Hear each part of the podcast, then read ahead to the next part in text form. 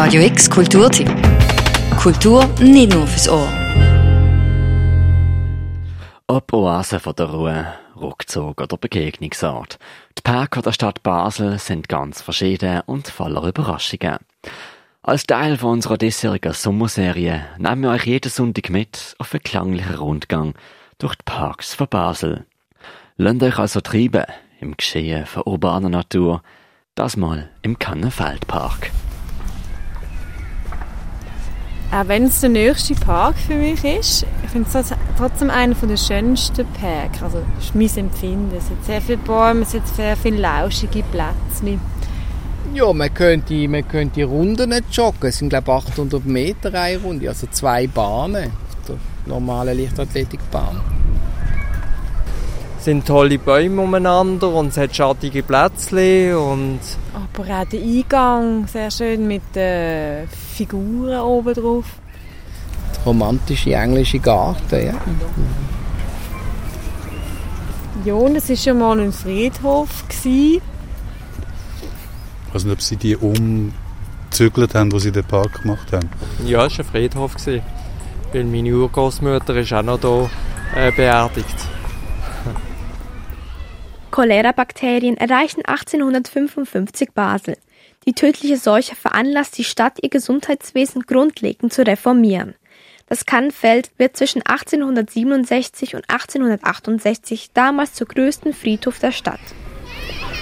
Die ist immer noch da. Die hat man, die hat man dann gelohnt, hat einfach die, Gra die Grabsteine weggenommen.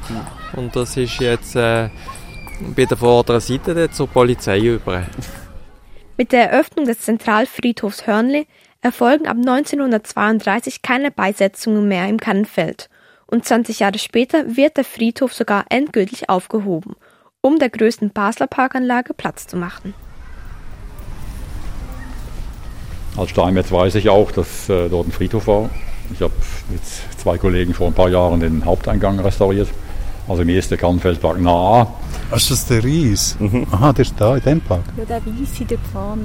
Aha, den habe ich gar nicht gewusst. Ich habe nur gewusst, der steht irgendwo zu Basel. Ja, eigentlich sieht er so ein bisschen griechisch aus. Und, ähm, also er schmunzelt so um, um den Baum herum, ja. Ich bin der Markus Böhmer, Bildhauer in Basel. Der hat den Riesen gemacht vor 1990 bis jetzt. Wie viele Jahre sind das? 29 Jahre oder so? Ja, gut. Es ist schon überraschend halt. Man denkt nicht, dass es irgend so grosses Wesen könnte haben in diesem Park. Aber passt schon rein. Schaut ein bisschen listig. Das Wort lächeln passt mir besser, weil der lachende Riese, finde ich, passt nicht ganz. Das war so, als wir damals uns in dieser Bildhauergruppe den Park angeschaut haben, haben wir uns auf dieses Viertel dort, das ist ja ungefähr in vier Teile aufgeteilt, das Ganze, ähm, geeinigt. Und da bin ich so, als die anderen auch so rumgeschlichen sind, so hin und her gewandelt. Und wie es halt so geht mit Ideen, sehe ich diesen Baum und sehe wie eine Vision den Riesen dort. Aha, das ist so eine große Sache. Gewesen. Das habe ich nicht mitbekommen. Ich habe gedacht, dass ich immer da gestanden nachher. Ja, er sieht lustig aus. Also, yeah. Und der Riese hat Anklang gefunden und der Quartierverein hat sich darum gekümmert. Damals war noch der Regierungsrat Striebel, hat sich noch eingeschaltet. Die wollten dann kein Geld zahlen, das war so ein bisschen ein Politikum. Und dann habe ich schlussendlich den Riesen dem, dem Quartierverein geschenkt. Es ist äh, ein Kitsch an und für sich, keine Kunst. Ja, ja, passt ja, ja für Kinderle. Ja, es ist ja auch ein großer Kinderspielpark, wenn man so will. Ja. Wird ja auch viel gemacht für Kinder. Ja, das mit dem Kunst und Kitsch und was auch immer, ist, es ein Riesenspielzeug, das ist mir irgendwie äh, egal. Oh, los, das ist jetzt einfach lustig für, die, für viele kleine Kinder, für viele Familien dort irgendwie, kann man ein Foto machen und so. Äh, nein, das, das ist doch gut. Wieso sollen sie jetzt da irgendwo noch immer eine Halde schießen? Ich bin als Kind schon dort auf den Füßen rumgehüpft oder hatte auch Angst. Das finde ich immer herzig. Also sind ja 20, 30 Jahre vergangen und dass viele Kinder, die den Riesen schon erlebt haben, heute auf mich treffen und Erwachsene sind, das finde ich irgendwie jenseits von Kitsch und Kunst interessanter.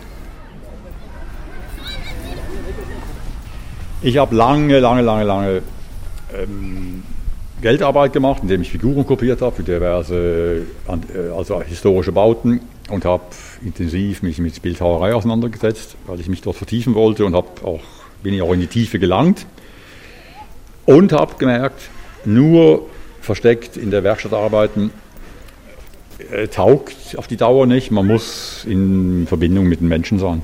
Und wir Menschen, wir sind nicht gemacht für den ganzen Tag in der Wohnung zu sitzen, sondern wir sind eher dafür gemacht, so mit anderen, wenn ich jetzt mit ihnen Kontakt habe. Und ja, so finde ich auch, sind Arbeiten im Museum interessant, aber im öffentlichen Raum finde ich sie noch viel interessanter.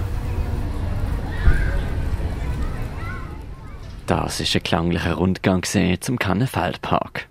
Im Sommer nehmen wir euch jeden Sonntag mit in einen anderen Basler Park. Nächsten Sonntag in 83. Ein inspirierender Sommer wünscht euch Radio X. Radio X Kulturtipp. Jeden Tag mehr. Kontrast.